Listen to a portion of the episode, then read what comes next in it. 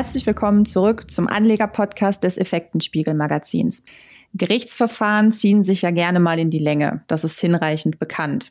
Und auch die Effektenspiegel AG kämpft mittlerweile seit bereits einem Jahrzehnt vor Gericht für die Rechte von Kleinaktionären im Fall der Postbank. Seit zehn Jahren läuft das Verfahren gegen die Deutsche Bank nun und das ist eine verdammt lange Zeit. Da ist vieles passiert und noch immer ist das Verfahren nicht beendet. Jetzt stellt man sich die Frage, warum tut man sich sowas an? Kann man das gewinnen? Und wie ist es gegen so einen Gegner wie die Deutsche Bank anzutreten? Und über diese und weitere Fragen spreche ich heute mit unserer CEO Frau Weidmann, die das Verfahren eingeleitet hat, und mit dem Rechtsanwalt Herrn Dr. Kraus, der die Effektenspiegel AG anwaltlich vertritt. Hallo Frau Weidmann, hallo Herr Dr. Kraus. Ja, schönen guten Tag. Ja, guten Tag, Frau Krüger. Frau Weidmann, Herr Dr. Kraus, im November 2010 hatte die Effektenspiegel AG ja Klage beim Landgericht Frankfurt eingereicht. Vielleicht könnte einer von Ihnen unseren Hörern einmal in wenigen Sätzen schildern, worum es konkret ging. Ja, wenn ich da vielleicht mal äh, rein reinspringe. Gerne. Ähm, seit der Übernahme der Postbank durch Abschluss der ersten Verträge in 2008 und 2009 waren ja sehr viel Diskussionen im Markt über die Rechtmäßigkeit des Vorgehens. Und die Effektenspiegel AG war nun das erste Unternehmen, das sich gesagt hat, wir haben uns erstens den Minderheitenschutz äh, verschrieben und zweitens ist diese Transaktionsstruktur so komplex und ungewöhnlich, dass das einer juristischen Klärung zugeführt werden müsste. Es gab auch eine Vielzahl von kritischen Stimmen in der juristischen Literatur, und in allem zusammen hat sich dann die Effektenspiegel AG entschlossen, eben dort äh, für den Minderheitenschutz den Rechtsweg äh, zu beschreiten. Und jetzt ist es ja so, dass es was vielleicht vielen nicht klar ist, warum ist es so wichtig, ob die Deutsche Bank erst 29,75 Prozent oder tatsächlich schon 30 Prozent der Postbankanteile erworben hat? Hintergrund ist der, dass man ab 30 Prozent nach dem deutschen Wertpapierübernahmegesetz äh, über die Kontrolle verfügt. Und wenn man über die Kontrolle verfügt, ist man dazu verpflichtet, allen außenstehenden Aktionären ein sogenanntes Pflichtangebot zu machen. Und im Rahmen dieses Pflichtangebots müssen dann allen Aktionären die gleichen Preise angeboten werden, die die Deutsche Bank seinerzeit auch mit der Deutschen Post vereinbart hatte. Das waren 57,25 pro Postbank-Aktie. Und bei dem nachfolgenden Übernahmeangebot, das sie als freiwilliges Übernahmeangebot bezeichnet hatten, in 2010 wurden nur 25 Euro angeboten. Das heißt, äh, sämtliche außenstehenden Aktionäre haben jetzt einen Anspruch auf die Differenz. Hm. Und jetzt waren ja viele Aktionäre engagiert und auch dann betroffen. Warum hat kein anderer geklagt? Ja, da möchte ich vielleicht mal einhaken die Ausgangslage war gar nicht so ganz klar, wie sie sich jetzt darstellt, denn freiwillige Übernahmeangebote konnten bislang nicht juristisch geprüft werden. Nach dem Motto, es ist ja freiwillig, kann man annehmen oder eben nicht. Zivilrechtlich war es also nicht möglich, ein solches Angebot zu prüfen, während Pflichtangebote eben immer juristisch überprüft werden konnten, ob eben das Angebot angemessen ist, ob der Preis angemessen ist. Und das war hier nicht der Fall. Die Deutsche Bank machte ein freiwilliges Übernahmeangebot. Und somit sagten die Aktionäre, ja, wenn wir das annehmen, können wir ja vielleicht nicht klagen. Und das war der Punkt. Jetzt haben Sie aber ja das Angebot angenommen und sind dann dagegen juristisch vorgegangen. Warum? Zunächst mal, weil es meinem Gerechtigkeitsempfinden widersprach und ich also gesehen habe, dass hier die kleinen Aktionäre, die Minderheitsaktionäre kaltgestellt werden. Vielleicht mal ein Beispiel äh, für den Laien, um das zu verdeutlichen. Wenn ich also als Laie, als Nichtfachmann ein Auto kaufe, muss ich darauf vertrauen können, dass mir der Profi, wenn ich es also aus Autohaus kaufe zum Beispiel, ein faires Angebot macht. Ist das nicht so, kann ich das zivilrechtlich einklagen. Kann sagen, der hat meine Schrottmühle verkauft. Und ähnlich war es ja hier. Eine Bank hat ein anderes Finanzinstitut gekauft und dann müssen sich auch die Aktionäre darauf zunächst mal verlassen können, dass der Preis stimmt. Es kann nicht sein, dass bei einem freiwilligen Angebot ein Großaktionär den Preis für sein Angebot beliebig wählen kann, möglichst noch in einer Börsensituation, an dem ohnehin die Kurse unten sind im Markt. Und die Aktionäre müssen dann befürchten, ähm, dass kein Gericht diesen Preis überprüfen kann. Der Großaktionär, äh, wie gesagt, kann das hier willkürlich festlegen. Und so konnte dann die Deutsche Bank also auf diesem Weg ein teures und gerichtlich nicht überprüfbares Angebot umgehen. Das hat sich die Deutsche Bank eben zunutze gemacht. Und das ist der Punkt, zu dem kam für mich dazu, dass ich damals schon gedacht habe, ist das überhaupt äh, noch ein freiwilliges Angebot? Hat die Deutsche Bank nicht schon irgendwie die 30 Prozent Schwelle überschritten, sich ein Konstrukt gebaut, äh, um hier dieses Angebot zu umgehen? Denn wenn dann praktisch die Aktionäre das Angebot ja annehmen und die Deutsche Bank über die 30 Prozent kommt, braucht sie auch kein weiteres Angebot mehr zu machen. Es ist also eindeutig ein Umgehungstatbestand. Und ich habe damals gedacht, wenn das die Deutsche Bank als Branchenprimus macht in Deutschland und damit durchkommt, dann ist das quasi die Blaupause für alle anderen Großaktionäre, Unternehmen günstig zu übernehmen und die Minderheitsaktionäre kaltzustellen. Und das konnte so nicht laufen und das konnte der Effektenspiegel quasi nicht zulassen. Und letztlich hat uns ja der BGH in diesem Punkt auch recht gegeben und daraus neue juristische Leitlinien entwickelt, nämlich dass man auch bei freiwilligen Übernahmeangeboten den Preis äh, überprüfen lassen kann, ob er angemessen ist. Aber bis dahin war es ja doch ein sehr weiter Weg. Allerdings, das fing äh, schon damit an, einen Rechtsanwalt zu finden, der uns gegen die Deutsche Bank vertritt. Und als ich mich da auf den Weg gemacht habe, hier einen ähm, Juristen zu finden, der ja auch äh, fachlich kompetent ist, der aus dem Kapitalmarktrecht kommt und der auch die Courage hat, gegen die Deutsche Bank anzutreten, ist mir erst klar geworden, ähm, mit wem wir es hier wirklich zu tun haben als Klagegegner oder zu tun haben werden. Inwiefern? Naja, die Deutsche Bank gilt als systemrelevant. Sie ist international vernetzt, ebenso auch politisch. Das merkt wir schon bei der Frage des Gerichtsstandes. Denn wir hatten ja zunächst mal Klage beim Landgericht in Frankfurt eingereicht, dort wo also die Deutsche Bank ansässig ist.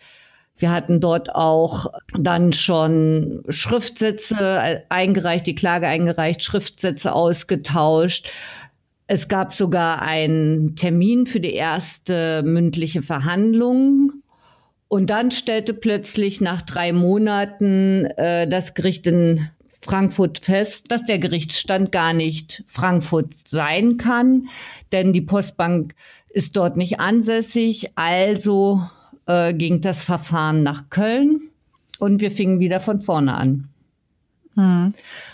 Ja, am 3. Juni fand dann vor dem Landgericht Köln die erste, äh, am 3. Juni 2011 fand dann vor dem Landgericht Köln die erste mündliche Verhandlung statt.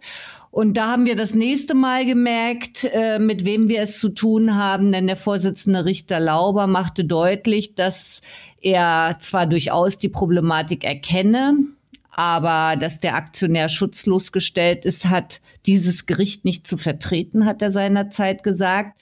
Und er hat auch gesagt, wenn die Deutsche Bank das sagt, dann glaube ich ihr. Und das zeigt ja den Nimbus der Bank. Ähm, es ging also äh, dort nicht darum, Zeugen zu hören oder Unterlagen einzusehen. Wenn die Deutsche Bank das sagt, dann glaube ich ihr das. Und das habe ich noch nie gehört äh, vor Gericht, ähm, dass man so unterschiedlich mit Parteien umgeht. Ja, das ist schon eine harte Aussage. Und letztlich hat ja die Effektenspiegel AG dann auch in der ersten Instanz verloren, die zweite genauso. Aber das ähm, Oberlandesgericht Köln hatte ja ähm, die Revision bereits zugelassen. Und das ist ja auch nicht selbstverständlich. Ähm, das stimmt, aber äh, das war zumindest mal dann ein Zugeständnis des Oberlandesgerichts, dass es doch um eine ganz entscheidende, grundlegende Rechtsfrage geht in Deutschland. Ähm, deswegen hat der Effektenspiegel ja allein schon damit Rechtsgeschichte geschrieben, weil wie Frau Weidmann schon erklärt hat, ist es eben jetzt klar, dass ich im Rahmen eines freiwilligen Übernahmeangebots ganz andere Preise zur Kontrolle bringen kann, wenn derjenige, der das freiwillige Übernahmeangebot abgegeben hat, eben schon vorher Kontrolle erlangt hatte. Das ist ja äh, ein ganz wesentlicher Baustein jetzt im deutschen Kapitalmarktrecht. Ähm, das war, es lief ja dann auch so, dass wir äh, dann gemeinsam vor dem Bundesgerichtshof gezogen sind. Das gab ja dann mehrere, mm, also das, da, auch da hat man gemerkt, mit welchem Gegner man es zu tun hat. Nämlich, äh, die war ja ganz außergewöhnlich, diese mündliche Verhandlung beim Bundesgerichtshof. Erstens einmal die Zeitdauer. Ich glaube, das waren bis zu zwei Stunden mündliche Verhandlungen. Das gibt es so gut wie nie beim Bundesgerichtshof, weil die sind ja immer extrem gut vorbereitet, führen kurz in die Rechtsfragen ein, die zu beurteilen sind. Dann kriegt jeder ein Statement von fünf bis zehn Minuten und das war's dann. Bei uns hingegen fing der Vorsitzende an, der hieß damals noch äh, Professor Dr. Bergmann. Äh, Frau Weidmann und ich schauten uns an und dachten uns, na gut, lange gekämpft, aber verloren. Äh, dann äh, sprang aber auf einmal, nachdem Professor Bergmann äh, ähm, zu Ende kam, Professor Strohn ein, das war der damalige Stellvertreter im zweiten Zivilsenat, und auf einmal wandelte sich das ganze Blatt. Das heißt, es war ganz deutlich, dass auch innerhalb des Senats beim Bundesgerichtshof zwei äh, polarisierende, sich gegenüberstehende Fraktionen äh, vorhanden waren und äh, der Fall also auf Messers Schneide stand. Das zeigte sich dann auch daran, dass Monate später erst eine Entscheidung verkündet worden ist und äh, angeblich, äh, so wurde es jedenfalls irgendwie kolportiert im Markt, hatte der Bundesgerichtshof sogar damit mit dem Gedanken gespielt, die mündliche Verhandlung wieder zu öffnen. Und das wäre nun tatsächlich einmalig gewesen in diesem Zusammenhang. Und mit äh, dem Urteil hatte die Effektenspiegel AG ja bereits Rechtsgeschichte geschrieben, wenn ich das richtig in Erinnerung habe. Ja, auf jeden Fall. Also das war ein ganz wesentlicher Baustein äh, im, im, im Schutz der Minderheitsaktionäre im Kapitalmarkt. Das hat auch schon Früchte getragen. Bei äh, Celesio im nachfolgenden Urteil 2017 wurden da Rechtsgrundsätze angewandt. Und jetzt kann eben der Minderheitsaktionär durchaus auch mal gegen ein Übernahmeangebot vorgehen, was vorher eigentlich äh, ausgeschlossen war. Ganz genau. Das heißt also, dass der, der Fall wieder zurück zum Oberlandesgericht Köln ging zur Beweisaufnahme nach dem Bundesgerichtshof. Ja, also das betraf ja jetzt den konkreten Fall der Postbankübernahme durch die Deutsche Bank. Also einmal hat ja die BGH, wie gesagt, diese allgemeinen äh, grundrechtlichen Grundsätze mh, hm, verfasst und zum anderen ging es um den konkreten Postbankfall. Und da hat der BGH halt das Verfahren zurückverwiesen zur Beweisaufnahme an das OLG, um zu sagen, dort muss also nochmal eine Beweisaufnahme gemacht werden. Es kann nicht sein, dass vier Jahre lang verhandelt wurde, ohne dass jemals ein Zeuge gehört wurde oder ohne dass irgendwelche vertraglichen Vereinbarungen äh, vorgelegt werden mussten und deshalb diese Rückverweisung dann. Und wie lief da die Beweisaufnahme ab? Also es kam zur Zeugenvernehmung äh, von Dr. Frank Appel als Vorstandsvorsitzendem der Deutschen Post. Und ähm, ja. Wenn ich das da, wenn ich da kurz zwischengrätschen kann, wenn ich das richtig verstanden habe oder richtig in Erinnerung habe, hatte Herr Appel allerdings die Verträge nie wirklich selbst gelesen. Das ist richtig. Das hat er jedenfalls in der Vernehmung gesagt, ja. Er hat, ja, er hat sich nur sagen lassen, genau, äh, wenn ich kurz einspringe, dass äh, seine, er hatte einen Zeugenbeistand dabei von der Kanzlei Freshfields und die Kanzlei Freshfields habe ihm äh, gesagt, so ungefähr, was drinsteht und welche Klauseln möglicherweise aus den Verträgen für relevant sein könnten für seine Zeugenaussage. Und da kam dann die berühmte technische Klausel Zunächst wollte das Oberlandesgericht nur den Zeugen Dr. Appel sich anhören.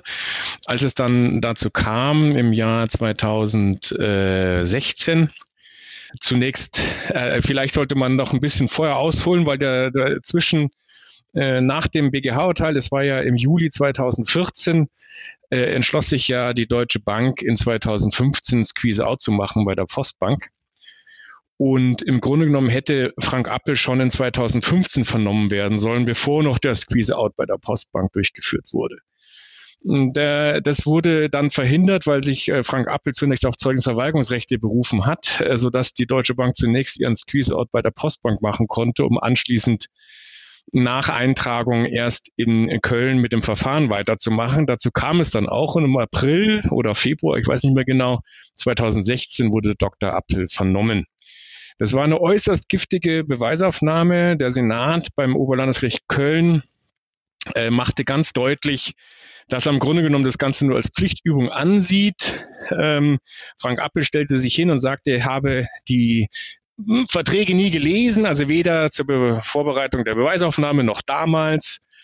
Und ähm, es gäbe aber, weil ihm seine Anwältin gesagt habe, eine ganz wichtige Klausel, die er vielleicht doch erwähnen müsste in diesem Zusammenhang, die sogenannte technische Klausel. Hintergrund ist der, dass der Bundesgerichtshof seinerzeit entschieden hatte, wenn es eine Interessenschutzklausel gibt, die besagt, dass die Deutsche Post nur noch vom Stimmrecht Gebrauch machen kann unter Berücksichtigung der Interessen der Deutschen Bank, dann käme es zu einer Zurechnung von Stimmrechten, einer Kontrolle und die Klage wäre gewonnen. Dann ging es in dieser Verhandlung äußerst hin und her mit der technischen Klausel. Der Senat wollte zunächst überhaupt nicht groß einsteigen in diese Thematik, bis irgendwann die Berichterstatterin, Frau Dr. Theissen, zum Vorsitzenden sagte, komm, wir ziehen uns mal zurück. Dann haben die sich eine halbe oder dreiviertel Stunde zurückgezogen. Äh, danach die Fragen zur technischen Klausel zugelassen. Äh, Frank Appel konnte die natürlich nicht zur Zufriedenheit beantworten, weil er ja die Verträge nicht kannte. Und am Anschluss an diese Beweisaufnahme hat der Senat dann angeordnet, dass die Deutsche Bank die technischen Klauseln vorlegen muss. Das also geschah kam, dann noch. Also kam damit wieder Bewegung in die Sache. Damit kam richtig Bewegung in die Sache, weil dann hatten wir das erste Mal neben den zwischenzeitlich erlangten Pfandverträgen äh, auch die, diese berühmten technischen Klauseln, die ja dann im Jahr 2017 für das Landgericht ausgereicht haben, um die Deutsche Bank zu verurteilen. Richtig. Da kam richtig Bewegung rein. Es wurden dann zig Schriftsätze ausgetauscht. Äh, das Landgericht hatte dann in 2017 uns Recht gegeben in einem Parallelverfahren, wo weitere Aktionäre der Postbank geklagt hatten. Und dann kam es zum großen Showdown beim Oberlandesgericht im November 2017. Und ähm, jetzt gab es ja mehrere Zeugenvernehmungen und Frau Weidmann, Sie waren bei den meisten ja anwesend. Wie war Ihr Eindruck? Ähm, wie war die Stimmung? Ja gut, die meisten Zeugen äh, haben sich halt nicht erinnern wollen. Das war also eindeutig. Je höher man in der Hierarchieebene kam, umso öfter hörte man den Satz, daran kann ich mich nicht erinnern. Ähm, man hatte den Eindruck, dass äh, alle, die mit der Postbankübernahme betraut waren, also eine Gemeinschaftsamnesie irgendwie verfallen waren. Das ging so weit, dass sie zum Teil ihre eigenen Unterschriften nicht erkannten, nicht wussten, ob sie überhaupt bei den Sitzungen anwesend waren, bei den äh, äh, Verhandlungsrunden. Also das war schon eine sehr eigenartige Situation und ähm, man hatte wirklich den Eindruck, dass da ordentlich gemauert wurde. Hm. Und für Sie, Herr Dr. Kraus, wie haben Sie die Vernehmungen erlebt? Ja, exakt so. Also ähm, das war jeder, jeder, also fast jeder Zeuge. Ich glaube nur der Herr Van Asen von Freshfields. Äh, ansonsten hatten alle Zeugen einen Zeugenbeistand dabei. Also aus renommierten Kanzleien, sauteuer. Jeder wollte also überhaupt kein Risiko eingehen. Und es war klar ersichtlich, äh, dass sich an den neuralgischen Punkten jeder auf eine Generalamnesie äh, äh, zurückgezogen hat. Ähm, es war meines Erachtens von Hengeler Müller, also den Anwälten der Deutschen Bank, von vorne bis hinten durchorchestriert, was die Zeugen aussagen sollen und was nicht und was sie auf keinen Fall sagen dürfen. Und äh, man hat ganz genau gemerkt, wenn die Zeugen äh, ins Reden kamen, äh, kam sofort Intervention äh, der Anwälte der Deutschen Bank oder sogar auch des Vorsitzenden sodass jeder Redefluss unterbrochen wurde und klar war, im Grunde genommen war man nicht wirklich an einer Wahrheitsfindung im Rahmen dieser Beweisaufnahme interessiert. Also wir haben das auch gemerkt bei dem Zeugen Girsewald, der ja zunächst mal gar nichts sagte und erst nach einer Unterbrechung der Vernehmung dann doch sich plötzlich doch an mehrere Sachen erinnern konnte. Ja, oft haben sich auch die Zeugen an Bagatellen erinnert, ja, die sonst einem vielleicht wegrutschen, aber an die wesentlichen Dinge nicht. Ja, und das bei so einer Übernahme. Aber aus meiner Sicht, vielleicht noch aus meiner Sichtweise, ich konnte trotzdem anhand der Zeugenaussagen zumindestens den Ablauf der Übernahme des Gesamtvorgangs, den konnte man hinterher sehr gut rekapitulieren. Also das war, wurde schon deutlich. Also konnte man sich da so ein bisschen das zusammenpuzzeln. Ja, jeder Zeuge hat trotzdem irgendwo ein Puzzlestück geliefert dafür, ja. Hm. Und dann wurde ja am 16. Dezember 2020 die Klage erneut zurückgewiesen? Ja, für uns ähm, aus unverständlichen Gründen. Hm. Ja, Dr. Kraus kann da sicherlich noch mehr sagen, wie das rechtlich zu beurteilen ist. Hm, ja, gerne. Also ähm, auffällig ist, dass sich das Oberlandesgericht äh, schon gewisserweise Mühe gegeben hat, äh, auf einer Vielzahl von Seiten sich mit der Beweisaufnahme und den Zeugen ähm, auseinanderzusetzen, äh, wobei natürlich dann immer nur die Zeugenaussagen berücksichtigt worden sind, die ins Konzept gepasst haben. Womit sich das Oberlandesgericht aber nicht auseinandergesetzt hat, sind unsere maßgeblichen anderen Argumentationsstränge gewesen, äh, die uns jetzt ja auch dazu äh, gebracht haben, äh, erneut vor den Bundesgerichtshof zu ziehen weil wir gar nicht so sehr auf das Ergebnis der Beweisaufnahme im Hinblick auf eine Bestätigung der Zeugen äh, eingegangen sind, sondern äh, also was die Kontrolle betrifft im Hinblick auf Acting Concert oder sonst irgendwas, sondern wir hatten uns schwerpunktmäßig dann auf die Dividenden äh, konzentriert.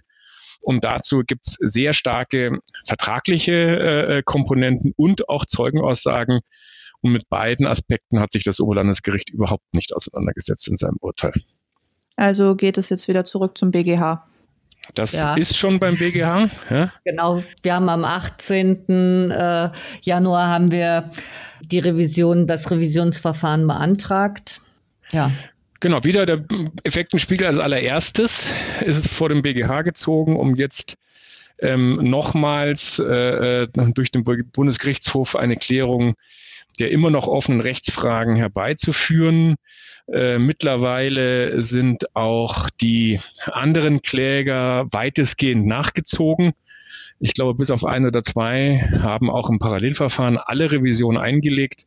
Das heißt, es sind sehr viele ähm, Kläger der Auffassung, dass dieses Urteil des Oberlandesgerichts gekippt werden wird vom Bundesgerichtshof. Und wir sind eigentlich auch sehr zuversichtlich, dass das tatsächlich passieren wird haben sich dann doch noch einige angeschlossen. Na, ja, es ist ja alle. das, hm. genau, das Parallelverfahren, genau. Ähm, das sind ja zwei Verfahren, es sind ja nach wie vor diese beiden Stränge, das Effektenspiegelverfahren, was das ursprüngliche Verfahren ist, und dann ähm, das Parallelverfahren äh, von den anderen Klägern, die praktisch nach dem BGH-Urteil dann nachgezogen sind.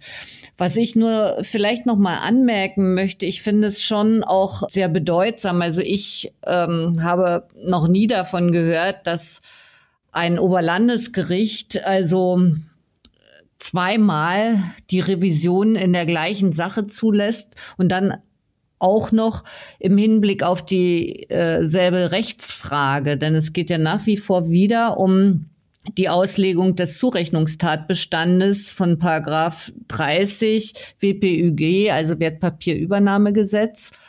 Und damit hat das Oberlandesgericht also die Akte nicht geschlossen, sondern gibt es nochmal und das zum zweiten Mal äh, zu, hoch zum BGH also das ist schon sehr ungewöhnlich und das setzt diese Serie fort, dieses ungewöhnliche Verfahren, ja, das in so vielen Punkten äh, ein Alleinstellungsmerkmal einnimmt und auch hier in dem Fall mit der Revision. Also bleibt es ein hochspannender Fall und äh, dann schauen wir mal, wie das Verfahren ausgeht oder wie es weitergeht.